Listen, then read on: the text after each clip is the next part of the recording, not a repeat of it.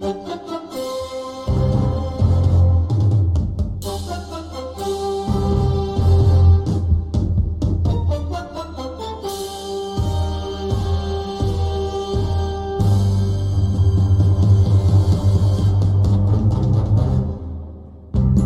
привет, здравствуйте. Программа DD Daily начинает свое вещание. Это значит, что сегодня мы с вами говорим о спорте, но и не только. Как, впрочем, и всегда. Первое из того, что я хочу разобрать, это, конечно, американский футбол. Но сегодня, как это ни странно, американского футбола будет не так много, чтобы мы с вами на нем заостряли свое внимание. Ибо есть и в других видах спорта э, много очень интересного. В частности, сегодня вас ждет топ-5 хоккейных историй, которые были на прошлой э, семидневке, даже не неделя, а просто семидневке. Так что, уважаемые друзья, давайте мы уже с вами и начнем.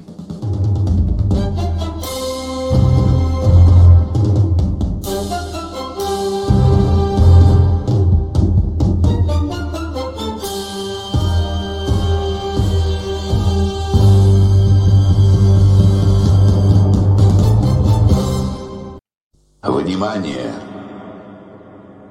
Говорит и показывает Москва. Работают все центральные каналы телевидения. Смотрите и слушайте Москву.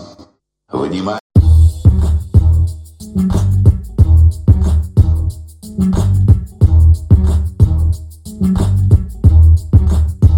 Прежде всего, о чем я хочу начать сегодня, так это о картине плей-офф. Мы с вами стоим ну, вот где-то в районе э, уже 14 недели чемпионата Национальной футбольной лиги. Ну, это, это означает лишь только одно, ребята, мы с вами уже э, подбираемся где-то к концу, к концу первенства. Вот представьте себе к концу первенства. И это означает лишь только то, что э, сейчас у нас с вами, э, что называется, страда у нас сейчас с вами пора э, уже определяться, кто, где, с кем, когда, зачем, почему. Ну, для начала вот э, то, что мы с вами имеем. Итак, в американской лиге Patriots вдруг откуда ни возьмись на первом месте. Теннесси Тайтанс, Балтимор Рейвенс, Канзас Сити Чифс, Чарджерс, Бенгалс, Биллс. Вот так вот. Пре преимущественно команды, у которых CNB это первые буквы названий. А, соответственно, э, национальная футбольная конференция Cardinals, Packers, Buccaneers, Cowboys. Э, Причем Cardinals первая команда, которая добралась до рубежа в 10 побед. Скоро э, раз за разом лидеры будут переходить этот рубеж. И, конечно, это будет весьма отрадно. Но дальше идут Рэмс, Вашингтон и 49ers. Рэмс Вашингтона 49ers. Вот представьте себе, э, что Вашингтон, который начинал, начинал плохо, да, то есть э, у Вашингтона вообще в самом начале, если говорить, да, э, команда-то была ну, совсем, что называется, от, оторви да выбрось, ну, если уж на то пошло. И две победы и шесть поражений. Но в итоге в итоге 4 э, победы подряд, причем последняя победа над Лас-Вегас Райдерс, причем обе последних победы со счетом 17-15 над Сиэтлом над Лас-Вегасом. Вот уже соотношение, э, соотношение 6-6 и последние 5 матчей команда играет соперниками по дивизиону. Как, как оно вам? Я думаю, очень интересно. У Вашингтона едва ли не самый жесткий, самый напряженный график, если брать последние э, матчи регулярного чемпионата. Вот уж э, действительно, где можно будет повеселиться, что называется. Но начнем все-таки с американской лиги. Вот такая картина плей-офф у них. Лидеры дивизионов. England Patriots, Tennessee Titans, Baltimore Ravens и Kansas City Chiefs. Wildcard пока имеют три команды. Это Buffalo Bills, это LA Chargers и этот Cincinnati Bengals. Ну и, соответственно, дальше идут команды, которые, э, которые еще что-то вообще, в принципе, могут. Ну и э, это Денвер Бронкос, это Питтсбург Стиллерс, у которых, кстати говоря, положительное соотношение побед-поражений. Ну и вот, кстати говоря, Денвер Бронкос это тоже команда, у которой вроде как по, ну, не положительное, но соотношение побед-поражений вроде как э, хорошее, да. То есть 6 побед, 6 поражений. Накануне они проиграли, ну, на последней неделе они проиграли Канзас-Сити со счетом 9-22. Ну, ну, в общем-то, нападение там приказало долго, долго жить. Это как у э, какого-то больного у которого, допустим, отказали полностью, отказали почки, да, то есть вот бывает такое, что вот у больного берут и отказывают почки. И это вот как раз про э, Денвер. Ладно, дальше Питтсбург 6 побед, 5 поражений. Дальше Индианаполис Колс. Как это ни странно звучит, у Индианаполис. Здесь, здесь тоже эта команда есть. 7-6 у нее. Вегас 6-6, соответственно. Кливленд 6-6, соответственно. Да. И, соответственно, Майами, вот это одна из самых интересных, самых феноменальных, самых парадоксальных команд. Да, то есть команда, которая начинает, начинает чемпионат, э, в общем-то, очень плохо, прям предельно плохо, 1-7. И вот у Майами 5 побед подряд, представьте себе. Впрочем, опять же, э, единственная действительно хорошая, правильная победа, была победа над Балтимором. Ну, а что вы хотите? Ламар Джексон это диагноз. Ламар Джексон это, то есть это олицетворение Балтимора, но в то же время Ламар Джексон это такой прям диагноз-диагноз. И диагноз не к самому хорошему ведущий. Давайте вот так вот по-честному.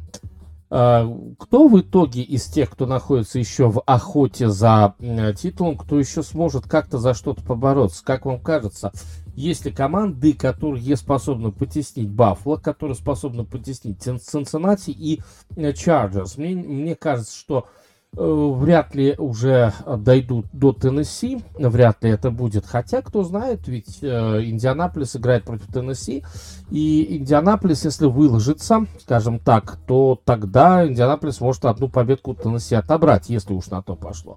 Но вообще, на самом деле, мне кажется, что э, вот в этой первой семерке, в великолепной семерке, э, будут изменения. Причем будут изменения, скорее всего, с точки зрения тех, кто находится в позиции wildcard. То есть мне кажется, что из этой великолепной семерки уйдут такие клубы, как э, Баффало. И сейчас Баффало, после того, как они проиграли New England Patriots, Баффало идет так вот, э, немножечко по наклонной, но вниз.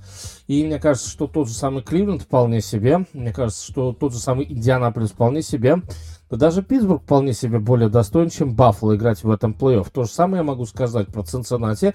И, в общем и целом, то же самое я могу сказать про Чарджерс. На, причем Цинциннати это пока команда, которая, скажем так, не освоилась, да, не освоилась в этом чемпионате. То есть э, у Цинциннати бывают совершенно неожиданные победы, но в то же время у Цинциннати бывают совершенно неожиданные поражения. Вот давайте ради примера возьмем вот что. Значит, Цинциннати выигрывает в труднейшей борьбе у э, команды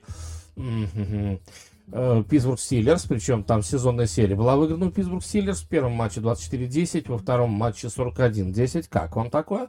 Вот. Но в то же время бывали и неожиданные поражения, то есть от тех команд, от которых поражение терпеть не следовало бы вообще. Это Чикаго Бирс, конечно, это Нью-Йорк Джетс, конечно. Вот, и более того, и те, и другие выигрывали у э, Цинциннати с разницей в 3 очка. Ну, вот почему бы нет. А в конце концов, в последнем матче Сан, э, Сан-Диего, то бишь Лос-Анджелес Чарджерс, они просто взяли и разнесли эту халабуду, халабуду в плане Цинциннати вместе с Джо Бэрроу, разнесли со счетом 41 на 22. Каково? Так что вот уж у кого действительно положение качающегося молочного зуба, так это у команды Cincinnati Bengals, с чем я их и поздравляю, конечно. Так что Cincinnati, я думаю, что ближе к плей-офф будут усиленно отцеплять, как, впрочем, и Баффало. Но Баффало будет сдавать матчи. Сдавать, потому что э, мне кажется, что все. Вот бывает так, что у бегуна открывается второе дыхание на беговой дорожке, а бывает так, что у бегуна, в общем-то, отказывают почки на этой самой беговой дорожке. И мне кажется, что у Баффала как раз второй вариант, и это не радует. Если брать э, Национальную футбольную лигу, там совершенно другие форматы борьбы, там совершенно другие форматы взаимодействий. А, Аризона первая, и Аризона, вот тут тоже очень интересная, очень интересная команда, это самая Аризона, потому что у команды вроде как 10 побед, и команда вроде как э, получила какую-то прям индульгенцию от э, всего того, что можно назвать... Э, каким-то там преследованием и так далее. И, но при этом надо отметить, что дальше у Аризоны, в общем, не самый сложный календарь. То есть они играют с Рэмс, ну, с Рэмс они играют, с Рэмс они играют. Уже были биты Рэмс со счетом 37-20. Более того, сейчас у Аризон появились, появились э, в составе такие люди, как... Э, Э, как э, Кайлер Мюррей, да, то есть все, Кайлер Мюррей уже играет, Кайлер Мюррей уже вышел, то есть здесь все просто прекрасно. Э, значит, появился Андре Хопкинс, то есть все вот эти топовые игроки, они здесь, да, то есть они не просто здесь, они в общем и целом сейчас уже э, задают тон, ни много ни мало, задают тон, э, и, э, то есть, они уже освоились, да, то есть, после травмы ребят уже, в общем, ничего не пугает. Так что э, Аризона, мне кажется, это как раз команда, которая вот уже совсем скоро оформит, документально оформит э, свой выход в э, плей-офф.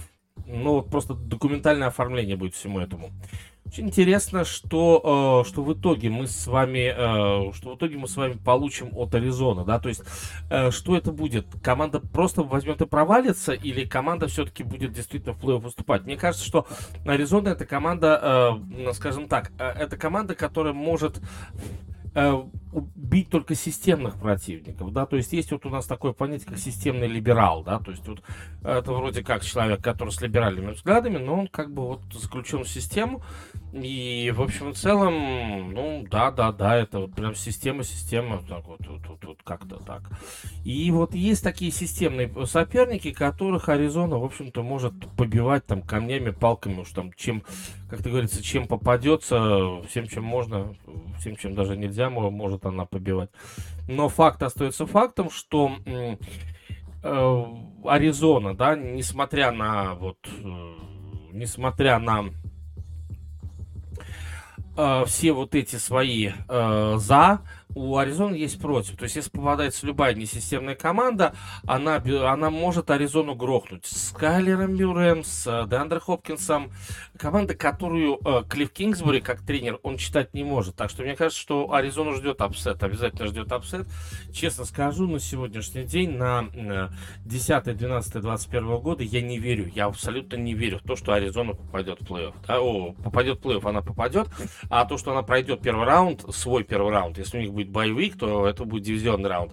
Я абсолютно не верю, что Аризона пройдет дивизионный раунд. Уж простите меня, пожалуйста, но э, я думаю, что Аризона первый же матч плей-офф, это будет первый же вылет сразу оттуда. Дальше Green Bay Packers, очевидно, сейчас это самая, э, самая или вот прям топ-топ команда. Дальше это Тампа Бэй, и после этого Даллас Cowboys. Даллас Cowboys, который будет два раза играть с Вашингтоном под конец этого чемпионата. Два раза с Вашингтоном, а Вашингтон э, вот уже на этой неделе будет э, игра Далласа и Вашингтона, причем Вашингтон имеет 6-6, у Далласа 8-6, и если, э, собственно, Вашингтон выиграет два матча у Далласа, то он уже, Вашингтон, отобьет у Далласа две победы. Как он такое? Я думаю, что вот это будет супер интересная интрига. И снова NFC Восток, NFC East, это самый непредсказуемый. Нет, это не самый сильный, но это самый непредсказуемый дивизион, и это, конечно, ну, это интересно, по крайней мере, это интересно. Остальные дивизионы более-менее предсказуемы. Филадельфия, э, да, даже, даже с точки зрения, да, Филадельфия, Миннесота, особенно Миннесота, Каролина, Атланта, Новоорлеан, все это хорошие команды, хорошие, ну, это средники. Даже так, Филадельфия команда ниже среднего. Соответственно, Миннесота это вообще очень плохая команда, раз она имеет э, наглость проигрывать Детройту. Каролина команда, в которой нету Сэма Дарнолда, Кристиана МакЭфри. Ну, в общем, никого там нету, да. И сейчас Кэмерон Ньютон критикует координатора нападения. И его уже уволили, координатор нападения из Каролины. То есть там сейчас трэш, раздрай и все такое. То есть Каролина это в общем и целом не соперник. Вообще не соперник. Никому не соперник, да. Миннесота никому не соперник. То есть Филадельфия еще куда ни шло, может быть, может быть с большим натягом. Атланта, rebuild, абсолютный rebuild, но при этом Атланта как-то делает 5 побед в этом чемпионате. Ну и э, у Нового Орлеана возвращается Тейсом Хилл, у Нового Орлеана 5 побед, 7 поражений. Э, возвращается Тейсом Хилл, ну насколько Тейсом Хилл будет готов, скажите, пожалуйста. Я не знаю, честное слово, не знаю.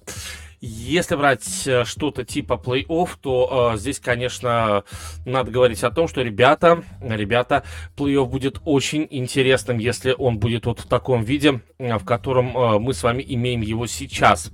А в каком э, виде мы с вами имеем его сейчас? Позвольте, позвольте спросить, поинтересоваться. А, так вот, э, сейчас мы его имеем с вами в следующем виде. Итак, э, первый раунд пропускают Патриотс и Аризона, ну, соответственно, в конференциях. Дальше. Грин Бэй играет против Сан-Франциско. Легкая победа Гринбея. Даллас играет против Рэмс. Возможно, самая интересная пара вообще первого раунда. И второй раз подряд, второй раз за два сезона Вашингтон играет против Тампа Бэй. Тайлер Хайнеке играет против команды Тома Брейди. В прошлом плей-офф э, Хайнеке был очень достоин, но Брейди куда более достоин продвинуться дальше был вот так вот. Ну и, соответственно, э, в регулярном чемпионате Хайнеке с лихвой Брейди-то отомстил, да. Поехали дальше. Американская футбольная конференция. Значит, Теннесси, Индианаполис, intra-division rivalry, но все равно Теннесси выиграют. Там еще и Генри вроде как подоспеть должен. Ну и дальше э, Балтимор против Баффало. Не знаю, кто кого, но Баффало выглядит, выглядит даже здесь сильнее. Вот. Э, ну и, соответственно, Канзас-Сити против Чарджерс. А вот это уже, это уже, позвольте сказать, и вовсе, и вовсе потрясающе, да? Вовсе вот, вот, вот прям супер-супер, нет? А мне кажется, вот такая пара была бы супер. То есть это Канзас Сити и Чарджерс. Думаю, нет. Нет, не самая лучшая пара. Наверное, не самая лучшая пара. Но я думаю, что еще картина плей-офф здесь, в американской лиге, претерпит больше изменений, нежели чем в Лиге национальной. Там уже практически все понятно, там уже практически все определено. Разве что только нету э, понимания, где будет Даллас, где будет Вашингтон. Все. Даже в, в восточном дивизионе. Пусть самый интересный, пусть самый зарубистый, пусть самый задиристый. Но мне кажется, что там тоже, в общем-то, все понятно. Ну, по крайней мере, вот так вот я скажу. Там действительно все понятно. Ну а теперь э, вроде как есть картина плей-офф. Ну, теперь давайте попробуем другую рубрику.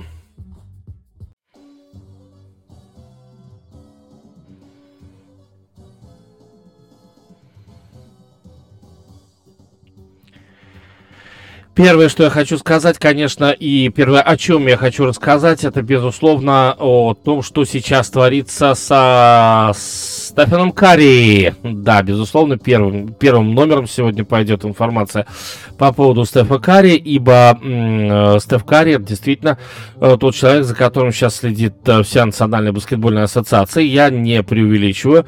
Э, Карри такая добрая звезда, такой маленький медвежонок, добрый э, кольцеброс, вот так вот я скажу. Он по-прежнему приумножает и приумножает свой багаж исполненных трехочковых бросков. Если э, в преддверии очередного игрового дня в Национальной баскетбольной ассоциации сейчас у э, Стефана Стефана Великого, что у нас, э, что у нас получается, да, то есть вот если рассматривать именно с э, этой точки зрения, значит, э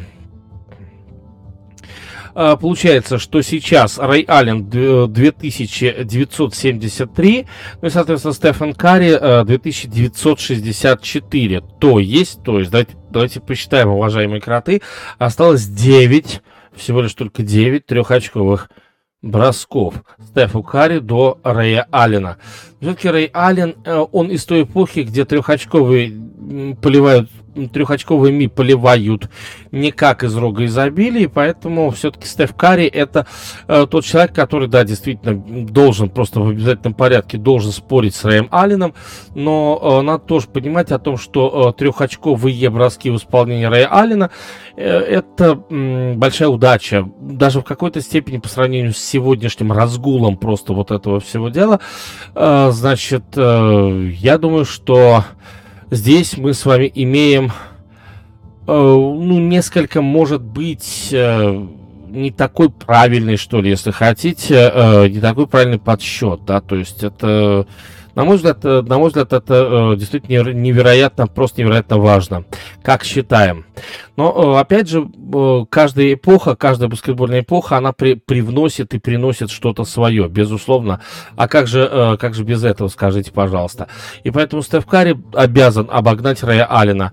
Дальше трешек будет я не думаю, что трешек дальше будет, допустим, меньше, да, я думаю, что дальше трешек будет также, а может быть, действительно, кстати говоря, может быть, действительно, кстати говоря, трешек-то будет меньше бросаться, и поэтому мы с вами э, или просто трешки встанут на какой-то свой крейсерский, так сказать, уровень, и в итоге я думаю, что вполне себе мы с вами можем увидеть даже в какой-то степени закат эпо эпохи тотального трехочкового броска. Но на это, но баскетбол, как мне кажется, должен перед этим что-то хотя бы что-то изобрести, чтобы вот э, все было именно так. еще одна информация, еще одна, я бы сказал, битва. Если хотите, то можно ее именно так квалифицировать.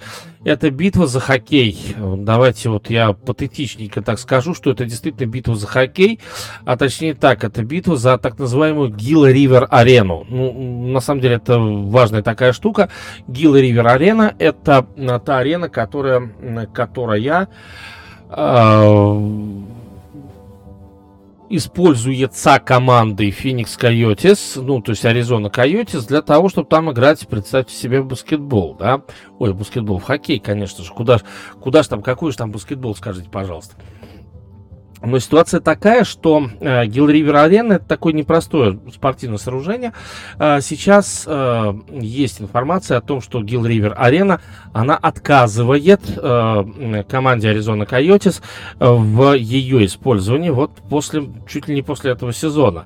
Вроде как койоты хотят что-то себе построить в городе Темпе, штат Аризона, но как-то вот э, тоже не получается. То есть там аэропорт в Темпе, штат Аризона, э, где, который вроде как не слишком хочет, чтобы строилась арена именно там, где вроде как это намечено, потому что эта арена будет э, очень близко к аэропорту и очень близко к главным узлам аэропорта города Темпе штат Аризона.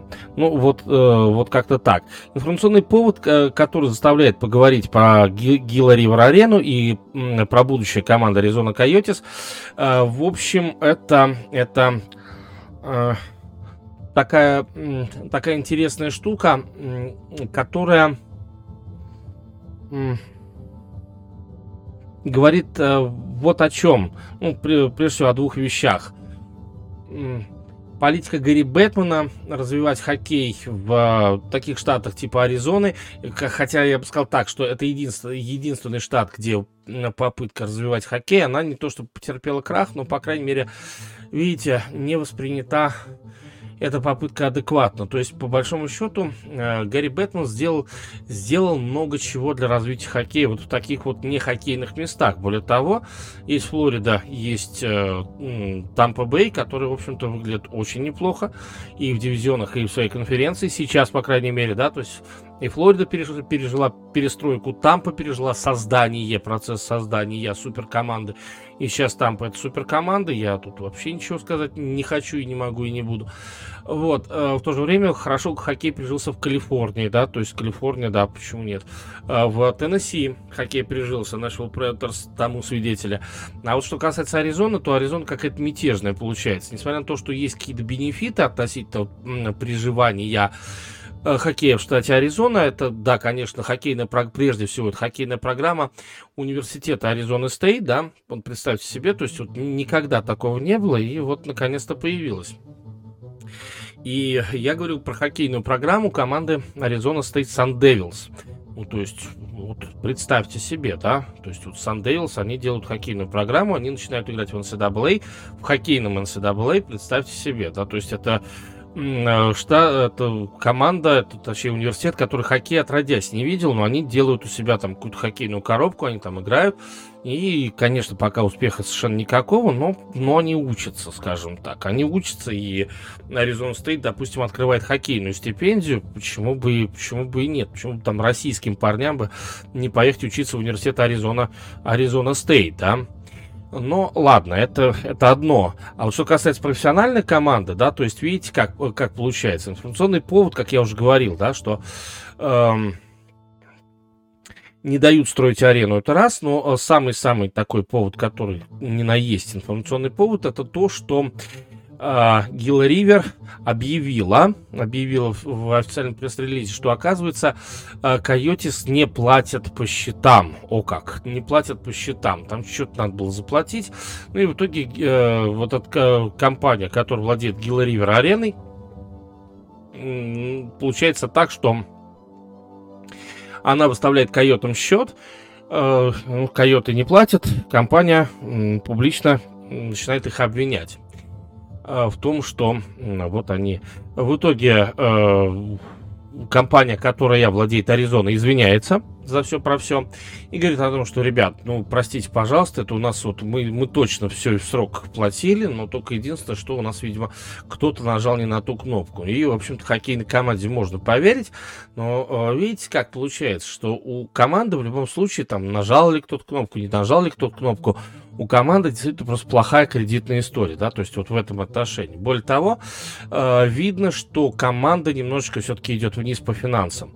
И вот из этой штуки, вот из этого информационного повода относительно неуплаты по счетам, ну, то есть уже сейчас все заплатили, да, то есть э, действительно, видимо, был человеческий фактор, потому что заплачено было достаточно быстро, то, что требовали, требовали хозяева Гилл Ривер арены.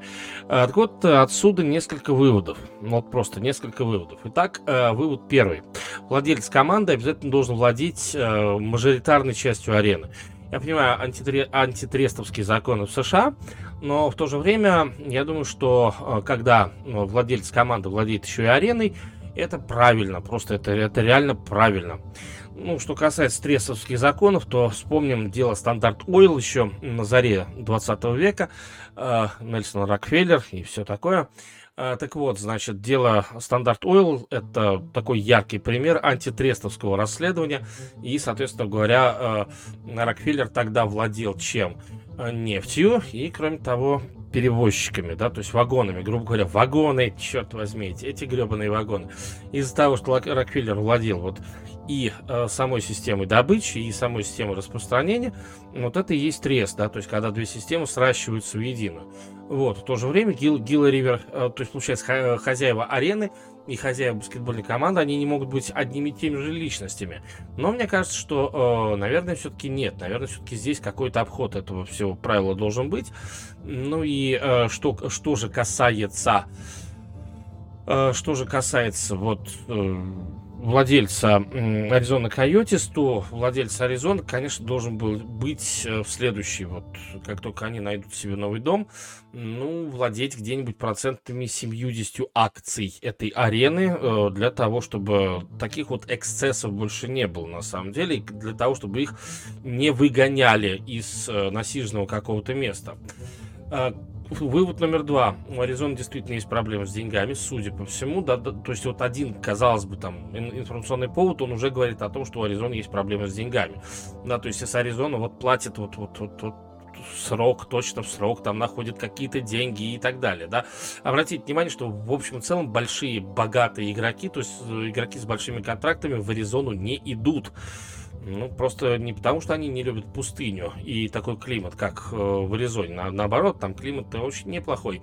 Вот. Э, но факт остается в том, что э, деньги, конечно, деньги и э, не только деньги маленькие, а то, что еще, а вдруг не выплатят, да, то есть вот такое тоже может быть. Да, конечно, если не выплатят, то лига, лига возьмет обязательно команду на баланс, вот, лига найдет другого хозяина, но, э, как мне кажется, по крайней мере, пока, по крайней мере, на сегодняшний день это, это так, либо Гэри Бэтмен вмешается и действительно как-то начнет разруливать процессы с властями, в частности, Аризоны, либо пора переезжать. Все-таки пора переезжать и привлекать, допустим, хоккей на другие штаты, типа Луизианы, почему бы нет, да, типа там Сан-Антонио может появиться команда национальной хоккейной лиги, почему туда бы действительно не переехать.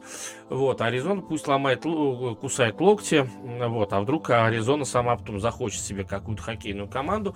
Мне кажется, что не, Фини, не Фениксом Сансом, не Аризоной Кардиналсом единым, так сказать, и поэтому все-таки мне кажется, что у э, Аризона Койотис еще есть какие-то шансы для того, чтобы, э, чтобы как-то и что-то э, чтобы как-то и что-то сделать э, и остаться в этом городе. И третье, конечно, это, как мне кажется, вот, третье, как мне кажется, это безусловно, владельцы.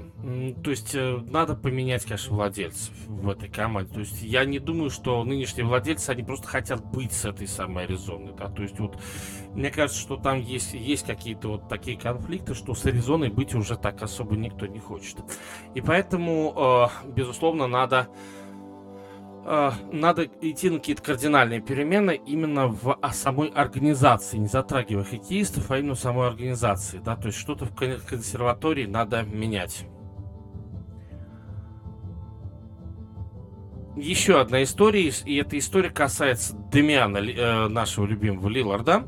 И этот самый Демиан, наш любимый Лилард, он тут, э, значит, высказал, что он, оказывается, хочет заключить с командой э, не просто какой-то, а какой-то договор, а он с командой хочет заключить договор. Вот это очень важно, да? То есть дальше следите за руками. Значит, он хочет заключить с командой договор на еще на два года. И там на э, там, какие-то 100 миллионов долларов, что-то в этом роде. Вот. Здесь, э, на самом деле, в чем суть, в чем соль этого всего процесса? Э, в том, что Демиан Лилард э, говорит о заведомо таких вещах, которые, в общем, э, не слишком хороши для э, самой команды Portland Trail Blazers. Вроде как Blazers сейчас стоят, стоят перед выбором, а может быть, в общем провести действительно перестройку прямо сейчас, может быть, убрать Лиларда, убрать э, Си Маккалума из команды, да, то есть за них можно получить каких-то хороших молодых игроков, какие-то выборы на драфте, там, ну и каких-то еще людей оставить, да, потому что все равно эти парни парни, то есть э, Лилард тот же самый, он съедает достаточно много денег, вот, но Лилард говорит о том, что если, мне, если вот вы мне не дадите такой контракт, который я хочу, то есть я в команде не останусь, и, э, в общем-то, вы меня сможете обменять, либо там я сам буду проситься там на трейд и так далее. Э, думаю, что Лилард просто уже понимает, что он засиделся раз. Кроме того, уволен Нил Алши, это его э, друг, товарищ и э, генеральный менеджер, да, ну и, судя по всему, несмотря на то, что идут разговоры, вот смотрите, значит, э, в частности, Лилард сказал о том, как-то раз вот в, э, по ходу этого чемпионата, Лилард сказал о том, что, мол, я здесь, в этой команде, ровно из-за того, что здесь играет э, мой друг, товарищ и тренер, это э, Челси Биллупс. Мне кажется, что если вот так, такие вещи как бы говорятся, да, то есть если такие вещи артикулируются, то значит, что у Биллупса и Лиларда есть какие-то проблемы. Может быть, они маленькие, может быть, они какие-то рабочие, но впечатление такое, что э, Лилард отвечает, он кому-то отвечает, что, мол, у нас все хорошо с Биллупсом, и, в общем и целом, все, и дальше все будет э, более чем классно, более чем хорошо, ну и так далее. Но что-то, если честно, мне абсолютно не верится в то, что вот э, у них э, тишь да гладь, да божья благодать. Наоборот, мне кажется, что Э, какая-то черная кошка в их отношениях вот уж точно перебежала и э, теперь э, заботи, озаботился своим пребыванием здесь в принципе товарищ Девиан Лилард. Более того, я бы сказал даже так, что я вот не вижу, я абсолютно не вижу Лиларда в какой-либо другой команде, да, то есть стоит ли Портленду идти на такую сделку, я думаю, тоже нет.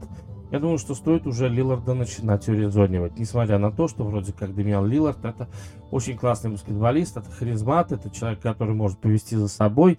Безусловно, это э, очень, э, очень важный, э, очень важный член э, местной э, портлендской общины. И это тоже, э, это тоже абсолютно нельзя, ну то есть никак нельзя сбрасывать со счетов. Ну а теперь давайте перейдем все-таки к новой рубрике.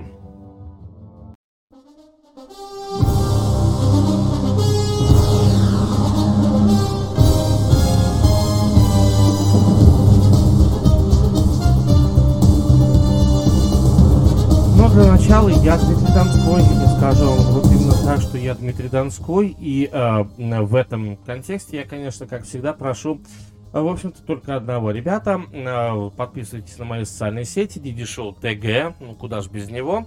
Телеграм-канал временно оживает, временно наоборот не оживает. Ну уж простите, издержки производства у меня на поприще преподавания, так что иногда бывает просто задерживаюсь очень-очень-очень серьезно. Диди Шоу ТГ, мой телеграм-канал, будьте, пожалуйста, со мной. А, кроме того, Диди Шоу Live, это группа в социальной сети ВКонтакте, где мы с вами можем смотреть баскетбол, где мы с вами можем смотреть хоккей и, в общем-то, все остальное. Uh, ну и, наконец, YouTube-канал, который называется Дмитрий Донской. Если вы смотрите в видео формате все, обязательно прошу вас, очень вас прошу, шарьте, то бишь э, делитесь с друзьями uh, данным подкастом, как в видео формате, так и в аудио формате. Uh, очень бы хотелось, чтобы нас с вами становилось все больше и больше. Ну и, конечно, если вы смотрите этот подкаст по видео, смотрите и читайте верхнюю строчку. Если же вы слушаете этот подкаст по аудио-версии, то 16 заветных цифр э, там где-то э, скромно, очень скромно стоят и шаркают ножкой внизу. Так что э, здесь прошу вас тоже обра- обращать на эти цифры иногда внимание. Особенно если вы, ну, как бы это навеселее, особенно если вам хорошо, ну, сделайте хорошо и э, вашему покорному слуге, если у вас такое, э, конечно, у вас такое проснется. Ну а теперь все-таки, все-таки давайте поедем дальше, потому что действительно есть куда ехать, и э, я бы сказал, что есть, да, безусловно, э, есть о чем, есть о чем, в общем-то, говорить. Очень много есть о чем, в общем-то, говорить.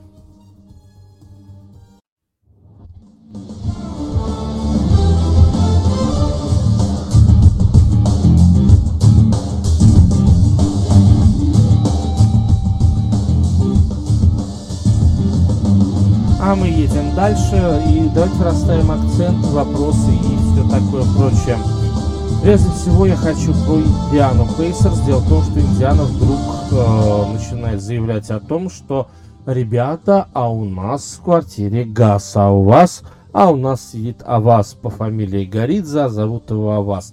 Но э, в данном случае, конечно, не, ава, не Авазом дело делается, а Майлз Тернер, а, Дамантас Сабонис, Карис Лаверт вроде как выставляются командой все-таки на, э, на рынок свободных агентов. Чтобы кто ни говорил, но э, оказывается, что Индиана хочет перестройки. Вот опять нет дым без огня, и поэтому, с одной стороны, уже это опровергаемо, но с другой стороны, как-то вот, знаете, я еще раз хочу сказать, что не бывает дым без огня совсем, поэтому Индиана, которая вроде как э, расстанется со своими лидерами, а это не такой уж нереальный вариант, потому что Индиана, ну как, это в общем и целом была достаточно сильная команда, ну как была, по составу она в принципе, она доста- достаточно сильная, да, то есть если сейчас смотреть на Индиану, то она где-то барахтается ближе, конечно, к концу турнирной таблицы, 11 побед, 16 поражений, ну, я так думаю, что это, э, что это в какой-то степени обманчиво, очень обманчиво.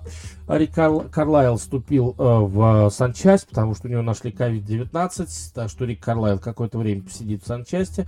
Э, вот, кто будет тренировать, пока не ясно, непонятно. Очень жаль, что не тренирует Индиану Нейт Макмиллан, но э, Макмиллан нашел себе работу, и это очень хорошо. Ну и, собственно говоря, Индиана последние два матча грохнула сначала Вашингтон, потом Нью-Йорк. Причем Нью-Йорк со счетом 122-102. Вау!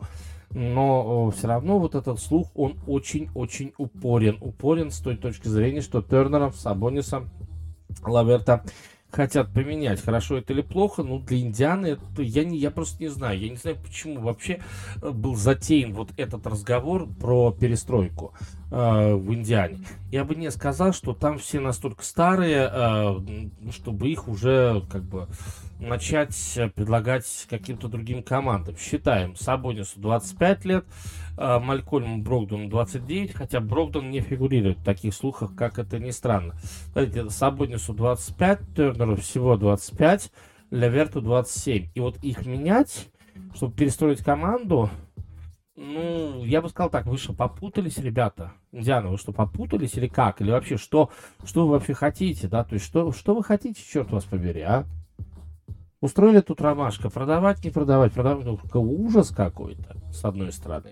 Но с другой стороны, в общем, мне кажется, что э, речь здесь идет о том, что э, с этими парнями, что называется, каши не сваришь. Ну, то есть, вот, можно, наверное, так говорить. Поэтому, допустим, хотят оставить Брогдана, хотят, допустим, оставить человека по фамилии Дуарте, вместо, допустим, того же самого Сабониса, да, э, хотят, я так понимаю, что оставить, э, я уж не знаю, это кого там еще хотят оставить, Джастина Холидея, судя по всему, там, Наше Брисета или что-то в этом роде, да, но почему-то как-то вот от лидеров команды, которые, в общем-то, еще не разменяли там какой-то рубеж старости, хотят избавиться. А это действительно напоминает то, что они просто хотят избавиться от Сабониса, они хотят избавиться и от э, Тернера. Судя по всему, им там надо будет выплачивать какие-то большие деньги. Более того, Тернер сказал о том, что, ребята, я тут э, подумал, и, и мы тут подумали, и я, я решил, что, в общем-то, я теперь больше не хочу быть ролевым игроком, я хочу быть действительно прям серьезным э, игроком стартового состава, потому что я умею абсолютно все на площадке, то есть я за эти годы научился, и я крутой, спасибо, что меня научили. А, не только блокшоты там делать, а еще и бросать, допустим, трехочковые броски. А, спасибо, что научили, но сейчас я себя ощущаю полновесным игроком стартовой составы, э, стартовой пятерки. А сейчас я а, ощущаю себя полновесным абсолютно игроком, лидером команды. Ну, я слышу речь не мальчика, но мужа, да. Но дальше, как всегда, и поэтому получать я должен подстать себе, вот, любимому в плане, вот, ли я лидер. Я лидер. Ну, вот, мне кажется, вот этого как раз испугалась команда из э, Индианаполиса, и как-то вот она хочет убрать э, и под Сурдинку, видимо, и с Сабонисом расстаться, и с, с Карисом Лавертом э, тоже хочет расстаться. Интересно, за счет чего они будут восстанавливаться, если это действительно слух правдивый, э, то за счет чего они будут просто команду делать, да, потому что вроде как все ингредиенты для того, чтобы оставаться там лидерами у Индианы есть. А у кого нету, как мне кажется, да, это хорошего, как ни странно, это хорошего тренера. И все-таки мне кажется, что Рик Карлайл мало того, что он исписался с Далласом, почему он оттуда ушел, мне кажется, что э, все, пришел пришло его время. Э, пришло время, скажем, время разбрасывать камни, время их собирать, ну, всякое такое. Так что э, вот э, то, что, то, что происходит здесь, э, думаю, что рыба гниет с головы, поэтому давайте вот как-то...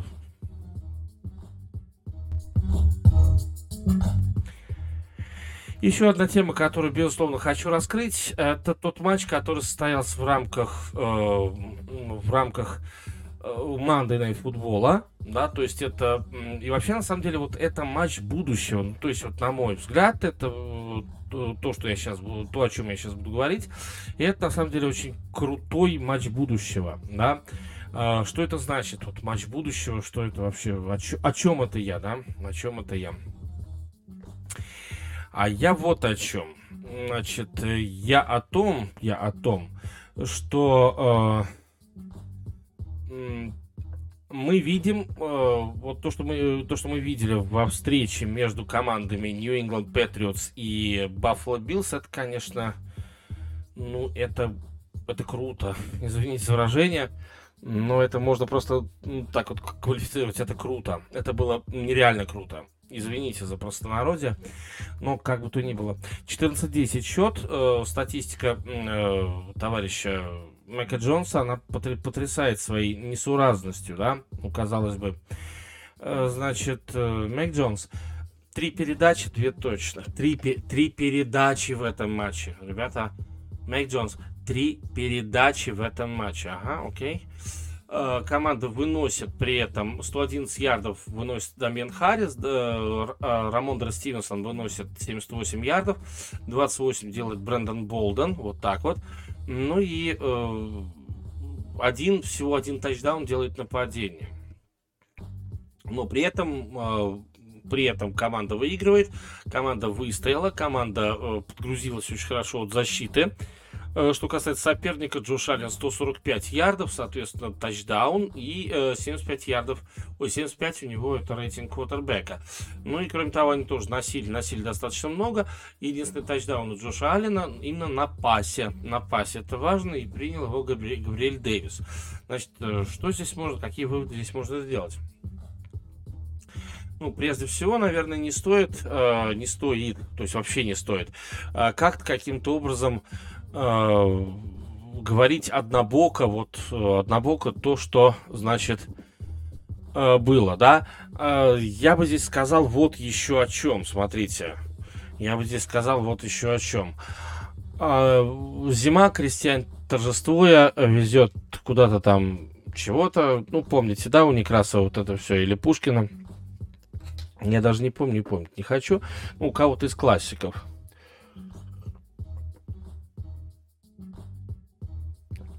И что касается вот этого вот этого рефрена, а, просто потому что в Баффало шел снег. Я вот это хочу отметить, да. В Баффало шел снег, и смотрите, Биличек, Билл Биличек, тренер команды, он, э, в общем-то, сказал, Мэг, сегодня, в общем-то, ты будешь э, скорее для мебели, потому что в такой снег ты вряд ли сможешь играть. В такой снег, который падал в Баффало. И там день жестянщика был, то есть все, все что угодно против пасовой игры было в рамках этого матча. Ну и, э, опять же, два из трех все равно э, товарищ Мэг Джонс сделал. Два из трех. И поэтому, э, значит, Биличек отнял мяч у квотербека, отдал его в выносное нападение и, видите, не прогадал, абсолютно не прогадал. Вот, и по такой погоде Биличек показал абсолютно гениальную тренерскую тактику. Просто гениальную, потому что он решил все-таки не использовать в этом матче Майка Джонса по полной программе.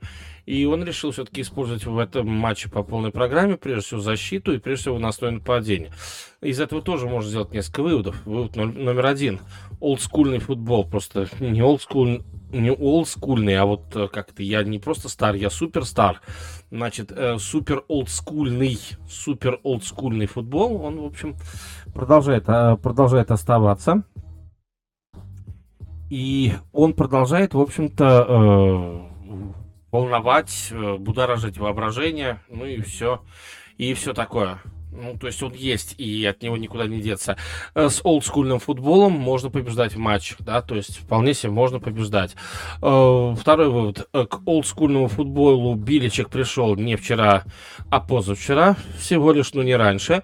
Если его футбол все-таки West Coast по большей части в нападении, то вот то, что было в прошлом сезоне вместе с Кэмероном Ньютоном, который пасовал примерно столько же, сколько и Мэг Джонс. Э, так вот, э, я так думаю, что это как раз вернуло Бильчика к истокам, вернуло его к началу футбола самого как игры, не тренерства Бильчика, а вот именно к истокам футбола самого как игры. Ну и в этом контексте, да, безусловно, я считаю, что Биличек гений абсолютный гений. То есть он знает не только футбол сегодня, он не только может сам делать какую-то теорию, он прекрасно помнит истоки, он прекрасно помнит back to basics, да, и э, вот, э, пожалуйста, вот э, фактически вот этим бейсиком он завалил просто Баффало. Ну и третье, э, конечно, Билл Бильчик это большой изобретатель, э, и изобретатель тут э, не профессор ки- кислых щей какой-нибудь, да, а именно что изобретатель э, нового абсолютно, ну то есть изобретатель, который подстраивает свою схему под какой-то текущий контекст. В данном случае текущим контекстом была э, погода, и Бильчик отлично с этой погодой справился. Ну, еще одна история. А, и вот эта история, наверное, такая, знаете ли, э, я бы сказал так, она не хорошая эта история, да, то есть помните, как это у Глеба Жеглова, паскудная история, трибуналом пахнет, а вот эта история, э, мне кажется, действительно, она такая тоже весьма-весьма паскудная, ну, правда, вот прям паскудная, паскуднее не бывает, вот, э, дело в том, что у нас есть товарищ, которого зовут Зайон Уильямсон, да? Все хочу я его назвать Зионом, ну ладно, не буду, окей, хорошо. Не буду я называть его Зионом Уильямсоном. Но Зайон Уильямсон, есть такой парень, он не играет, он до сих пор не играет, и, в общем, не совсем понятно, когда э, Уильямсон вообще собирается возвращаться. Зайон, ты как, собираешься возвращаться или все-таки нет? Вопрос, очень большой вопрос. А, дело в том, что а, Уильямсону, ну, Зайону желательно вернуться, уже сделать, сделать какой-то камбэк, ну, правда же, а, потому что камбэк это это важно, это для него тоже важно, да, то есть э, на сегодняшний день э, Зайон Уильямсон сыграл в NBA 85 матчей, 86 он пропустил, вот так вот, да, то есть мы дошли до точки, мы эту точку, собственно говоря, опередили. Значит, э, вот, вам, вот вам, пожалуйста, он 86 матчей он пропустил. Э, то есть, получается, что Зайон Уильямсон, когда его выбирали под первым номером драфта, когда из него делали нового Леброна, когда из него делали вообще все, что только можно сделать, когда ему делали какой-то совершенно огромнейший просто хайп, а когда его вели по каждому матчу, по каждому чиху и вздоху в студенческом баскетболе, вот оказалось, да, то есть оказалось сегодня, что мы с вами имеем совершенно толстого человека, да, то есть потолстевшего, очень сильно потолстевшего, и мы с вами имеем, в общем-то, Тача Уильямсона, который который вообще не совсем понимает, э, как мне кажется, от своего вот этого ожирения, да, он не совсем понимает, что сейчас он может, вообще может ли он чего-нибудь. Поэтому, мне кажется, он боится, он, он дико боится выходить на баскетбольную площадку, да, ну, в плане как, как игрока. То есть, мне кажется, у него еще и комплексы при этом появились вот после вот этой самой отсидки. Ну, окей, ну, хорошо, ну, классно, ну, молодец. Молодец, Зайон. Так держать, что называется. И вы знаете, вот что самое плохое? Если я, я вот буду обязательно уважать, ну, правда, я буду уважать, честное слово, э, всегда буду уважать Грега Одана, да?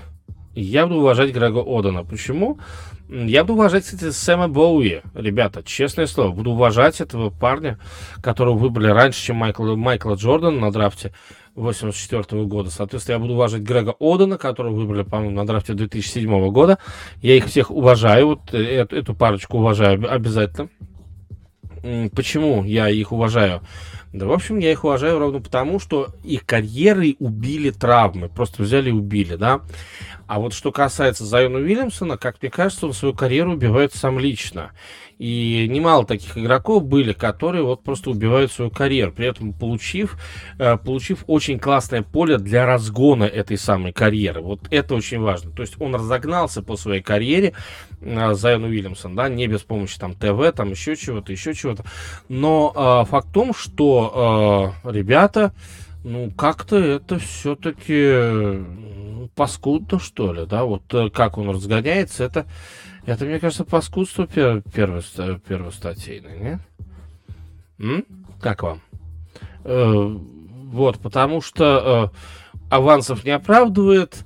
Как мне кажется, опять же, Зайон, он все-таки, все-таки, ну, как бы это сказать, пора бы и честь знать, можно вот такой воспользоваться поговоркой, пора бы и честь знать и выходить и отрабатывать, выходить и играть, э, но пока он этого не делает.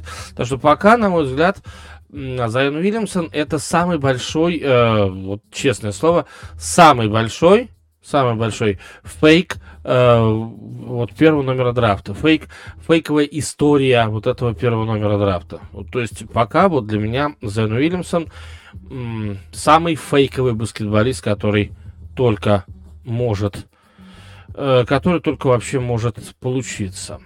Ну а сейчас э, новая рубрика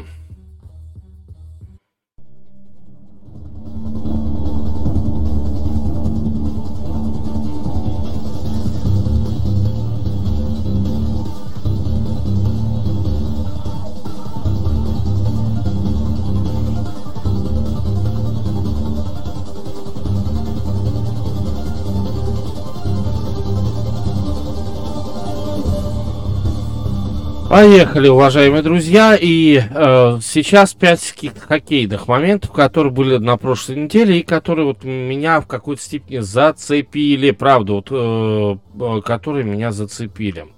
Ну что же, э, ну как зацепили, то есть об, эти, об этих моментах э, просто стоит говорить, вот об этих моментах стоит говорить, не более того.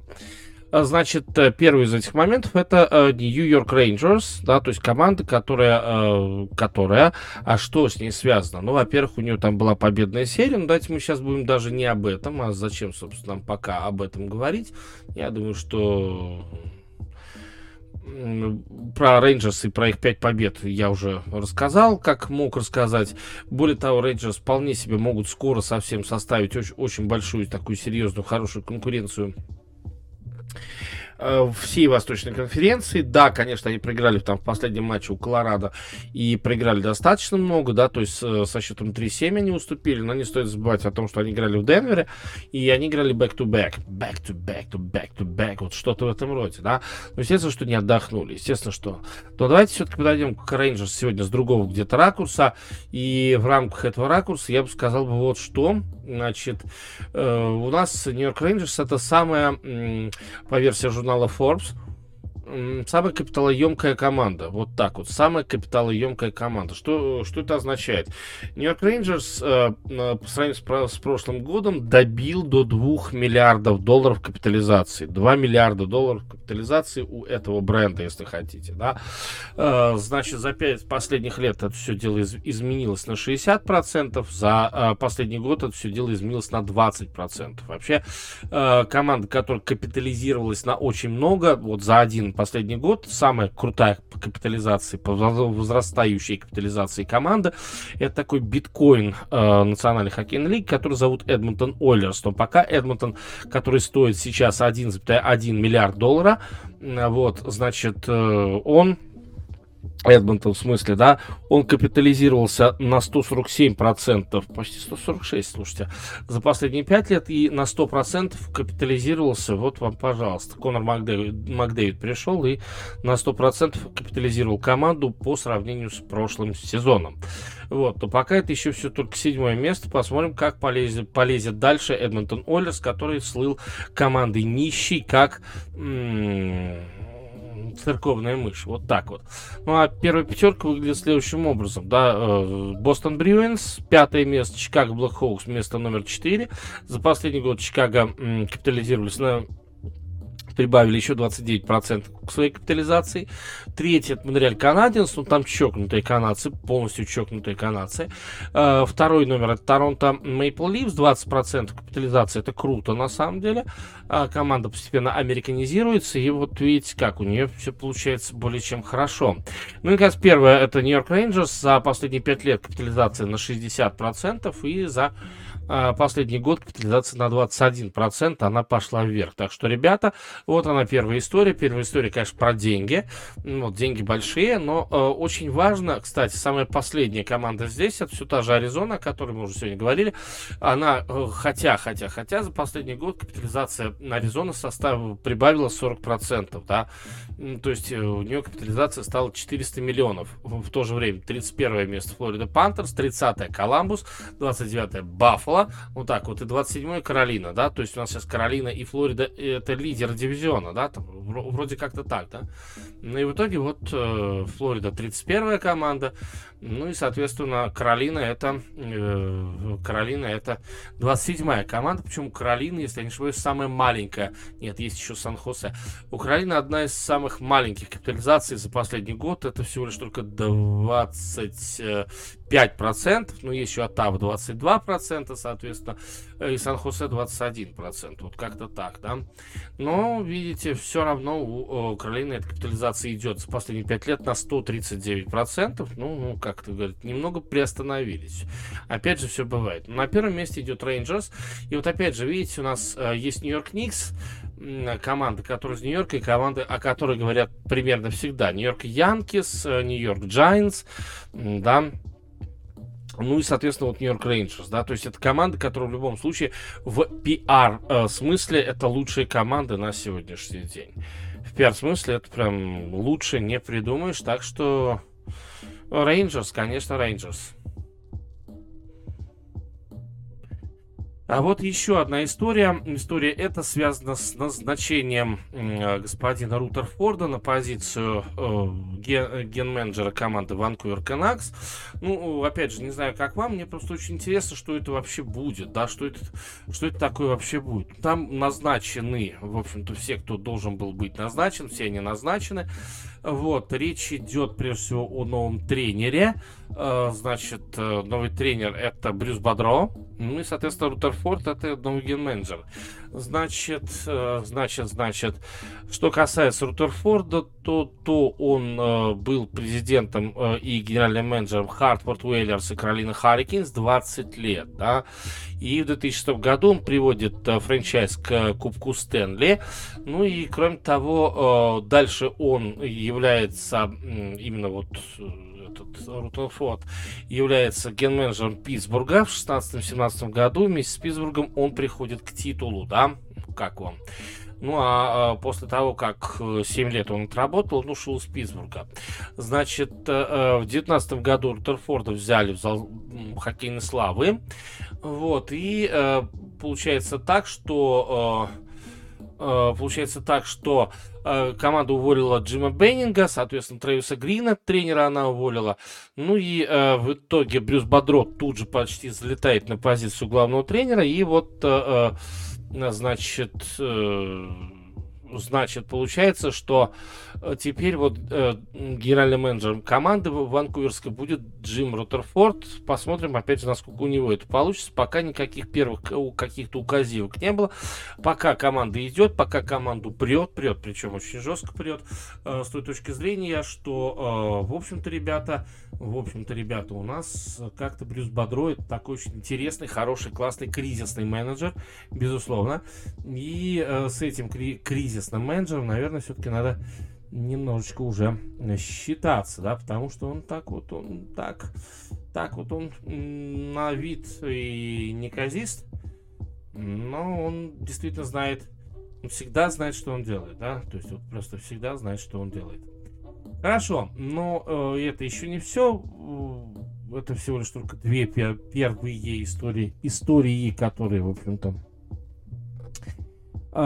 зацепили меня э, за живое вот на прошлой неделе, на прошлой хоккейной неделе.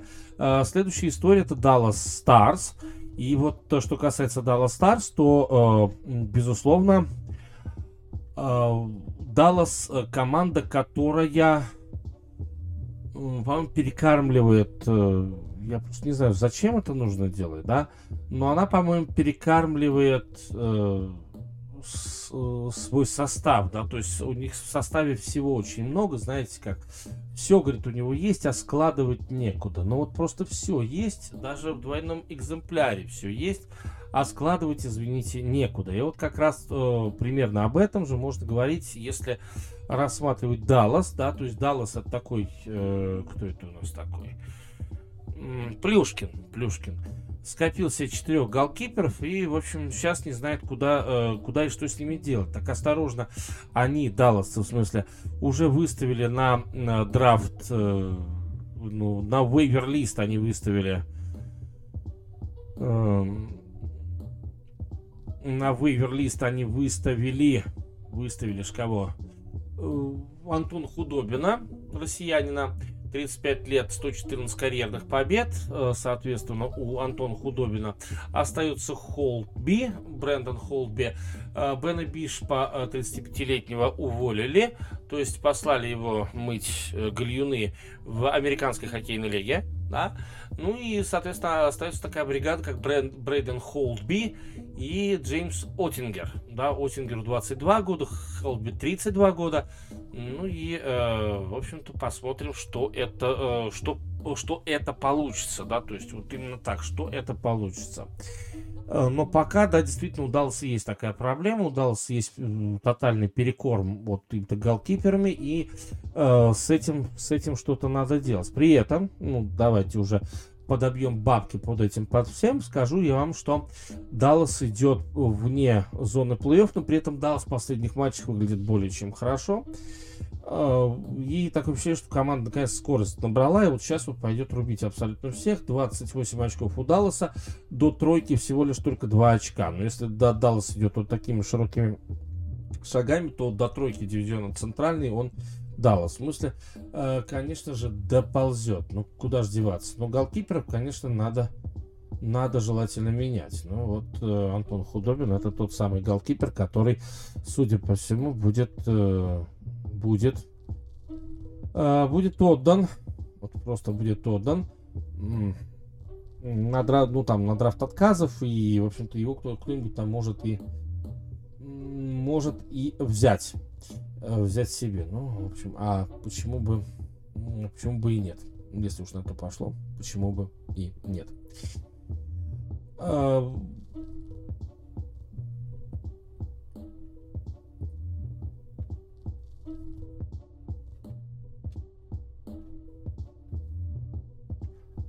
А, я хочу продолжить еще одну историю, как я обещал. Я обещал пять историй рассказать, вот рассказываю четвертую еще только.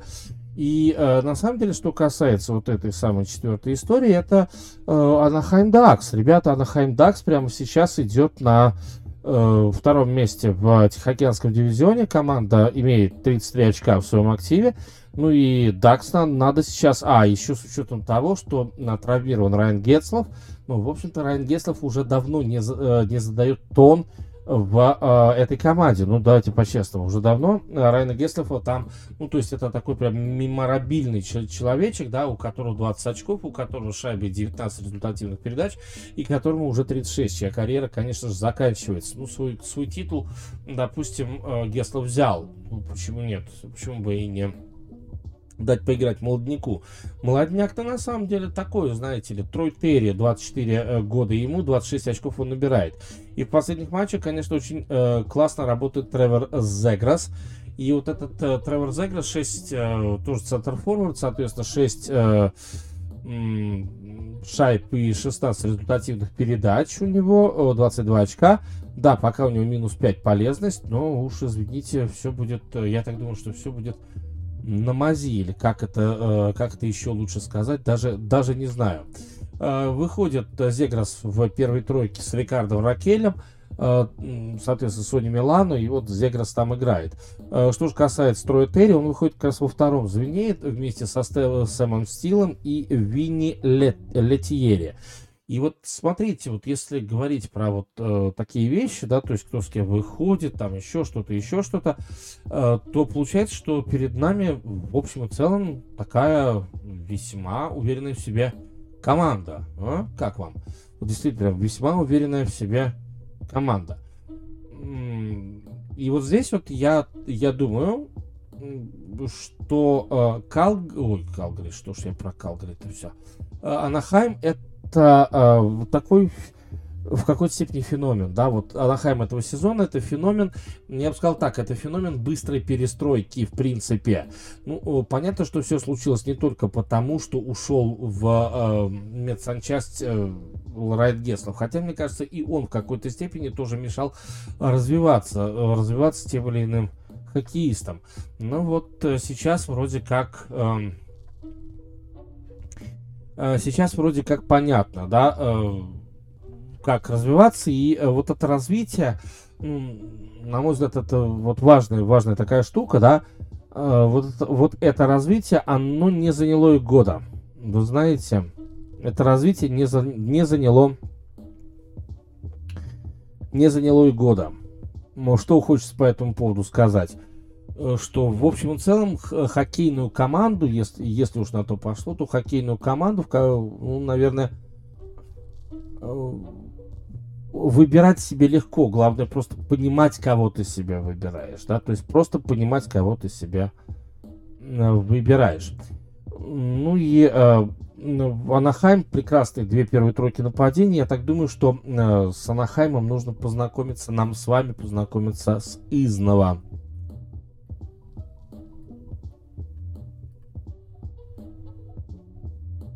А теперь я хочу э, вашего внимания, потому что сейчас э, такой рейтинг у меня родился.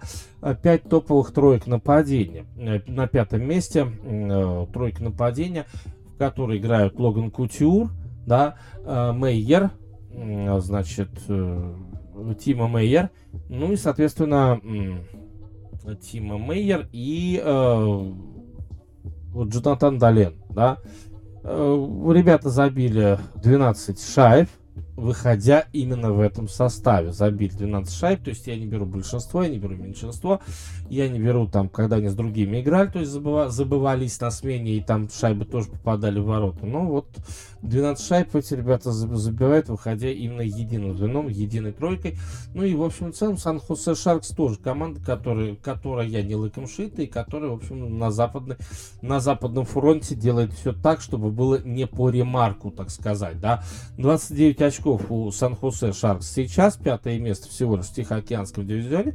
Но я так думаю, будет и четвертое, будет и третье. А, кто знает, может быть, может быть э, итоговая, итоговая тройка, которая уж точно попадает. Итоговая тройка, это, конечно, там а, Анахайм, возможно, Калгари и, возможно, кстати говоря, Сан-Хосе Шаркс. Так, ну, э, мы-то едем, едем с вами дальше, и у нас э, нас встречает, что называется, четвертое место – занятая непосиль... непосильным трудом. Э, такой, такой интересный группировкой, которая играет за команду Dallas, э, Dallas Stars. А, значит, э, место под номером 4 Руб, Хи, э, Руб Хинс, а, соответственно, Джо Павельский. Ну и третьим э, номером здесь выходит Джейсон Робертсон. Звено забил 13 шайб, звено очень классно играет в защите, звено успевает постоянно возвращаться в защиту, это, это, это весьма важно.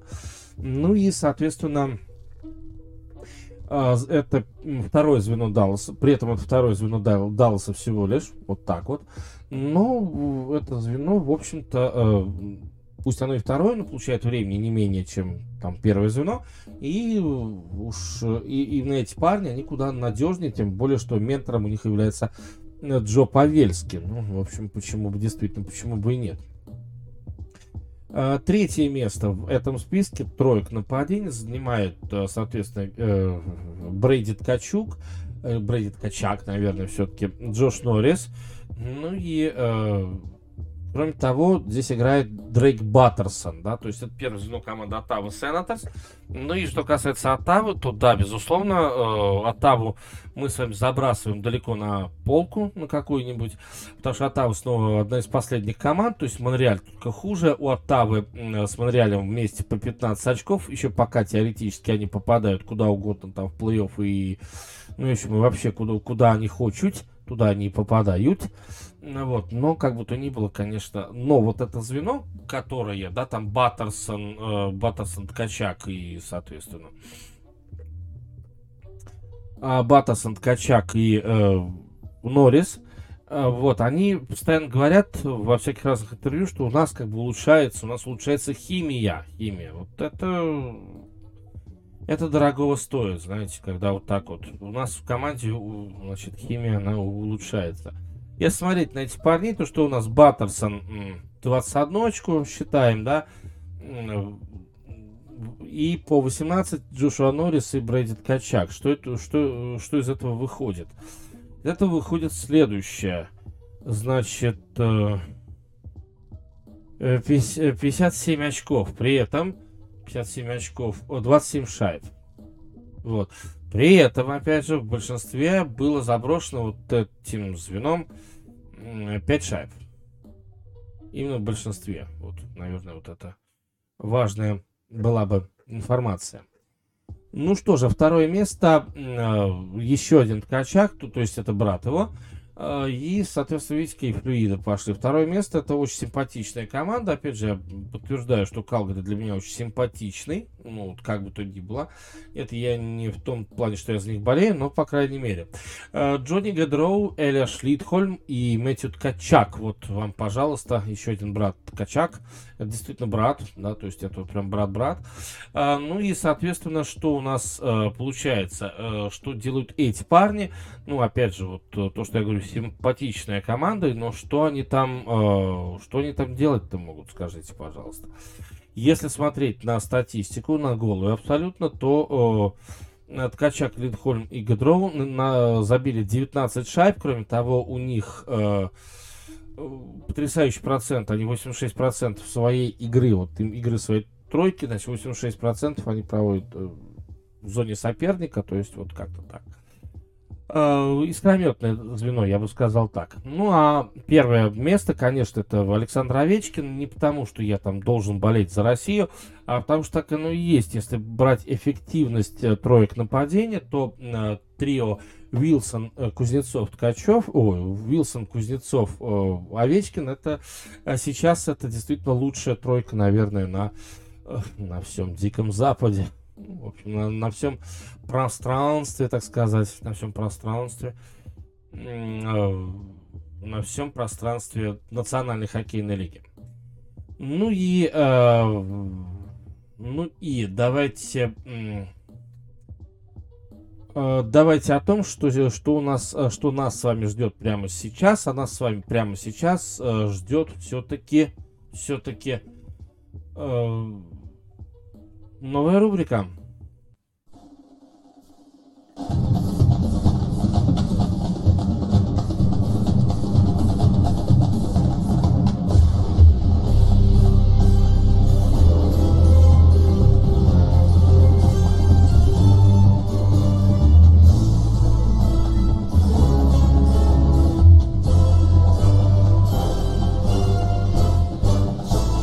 Итак, э, мы едем дальше потихоньку, полегоньку, но э, идем мы уже к концу программы. И вот сейчас рубрика для кого-то, она может являться даже и крутой в том плане, что э, это прогнозы. Да-да-да. А прогнозы все три штуки будут на, э, так сказать, ночь на... Э, ночь на... субботу по Москве. Вот так вот, ночь на субботу. И э, я думаю, я в этом уверен, что будет вам сопутствовать удача. Э, если же кто хочет завязать со мной какие-то отношения относительно всяких разных прогнозов и так далее, ну, то есть, э, то тогда, конечно, пишите, я уж не знаю, там, во, во все социальные сети. Я, я хороших перспектив никогда не супротив. Мне действительно тоже очень хочется, чтобы э, э, мой скромный дар э, заслуживал какой-то гонорар. Вот как-то так. Ну, это, я думаю, хочется каждому. И, в общем, здесь я, здесь я, к сожалению, не един э, в мыслях. Э, так вот, ну и э, сейчас давайте... Э,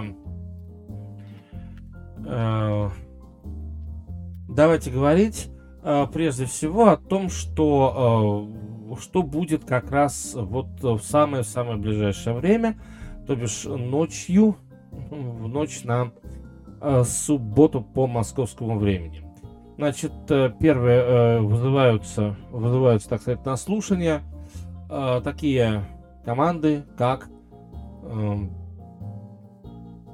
такие команды, как Бостон Celtics и Феникс Санс. Ну, казалось бы, здесь, в общем-то, вопрос цена вопроса очевидна, да, то есть Феникс, скорее всего, просто расколошматит бедный Бостон, да, то есть э, накануне это сделали Лос-Анджелес Лейкерс, и вот сейчас, потом еще и Клиперс, по-моему, то же самое. А вот, а и сейчас вот Феникс вам, пожалуйста, да, то есть Феникс тоже команда, которая просто готова, я бы сказал так, она готова расколошматить абсолютно, расколошматить это, это, этот Бостон, да, но, если честно, я не совсем, э, я не совсем, правда, не совсем уверен, что такое, э, что такое возможно, раз, и что такое будет, э, два. Я бы вот, если честно, очень бы этого не хотел. Более того, я предрекаю в этой встрече, что игра будет более-менее равна. Почему?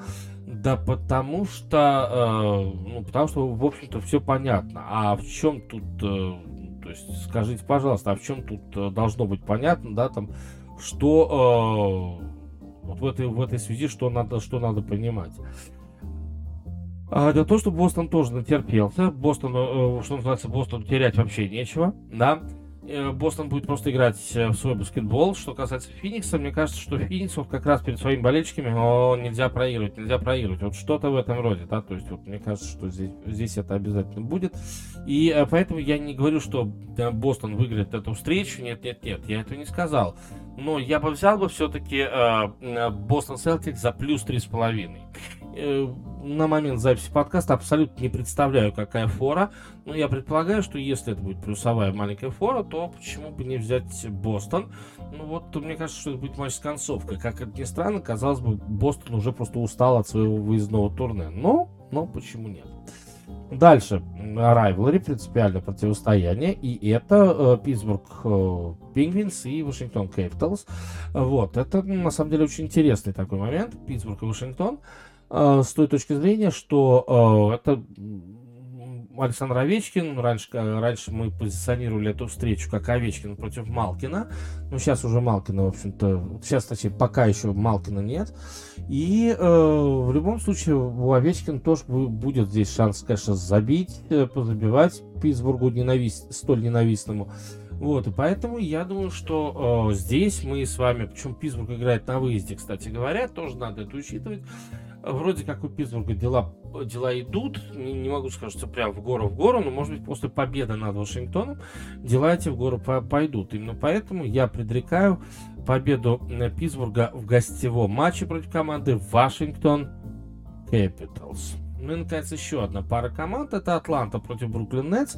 Бруклин с Далласом, когда вот играли, Бруклин с Далласом, я тогда предсказал, что достаточно легко победят Нетс.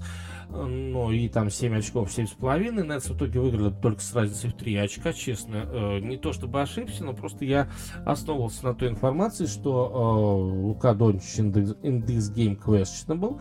И Кристоф Сварзингис вовсе не должен был там участвовать. В итоге участвовали оба, и естественно, что все мои планы были приведены в тотальное расстройство. Я так думаю, что теперь можно рассчитывать на то, что абсолютно вся Атланта выйдет, ну, то есть в боевом составе, и поэтому я Бруклину даю победу только за 5,5 очков. Итак, Бруклин Нетс 5,5 очков, минус 5,5 очков во встрече против команды Атланта. Атланта Хоукс. Так что, друзья, вот такие вот вот такие вот пироги с котятами, вот такие прогнозы меня сегодня обуяли. Ну а пока я думаю, что нам уже с вами стоит э, по чуть-чуть прощаться. Ну, ровно потому, что э, и так много времени я вас отнял. Ну, больше, наверное, надеюсь, что больше не буду настолько сильно вам досаждать, докучать и так далее. Еще раз, пожалуйста, подписывайтесь на мои сети. Диди Шоу ТГ это мой телеграм-канал. Соответственно, Диди Шоу Лайв это Э, это уже э, группа в социальной сети ВКонтакте, куда вы заходите, подписывайтесь, ибо, ибо, ибо э, там тоже есть э, что посмотреть. И баскетбол, и американский футбол, и, и хоккей, и все это с моим комментарием. Э, и, соответственно, YouTube канал Дмитрия Донского, который так называется Дмитрий Донской. Если вы смотрите это в YouTube, ставьте лайки. Если вы смотрите это не в YouTube, то все равно ставьте лайки. Ну, не смотрите, а слушаете это, ставьте лайки обязательно. И, конечно же, очень прошу, правда, очень прошу, рассказывайте своим друзьям, знакомым в тематических группах о том, что есть такой подкаст, э, где э, существует программа под названием Didi Daily. А Didi Daily это программа Главная программа об американском спорте. И не стоит забывать, что это программа с собственным мнением. До новых встреч. Пока. С вами был я, Дмитрий Донской. Обязательно увидимся уже в субботу.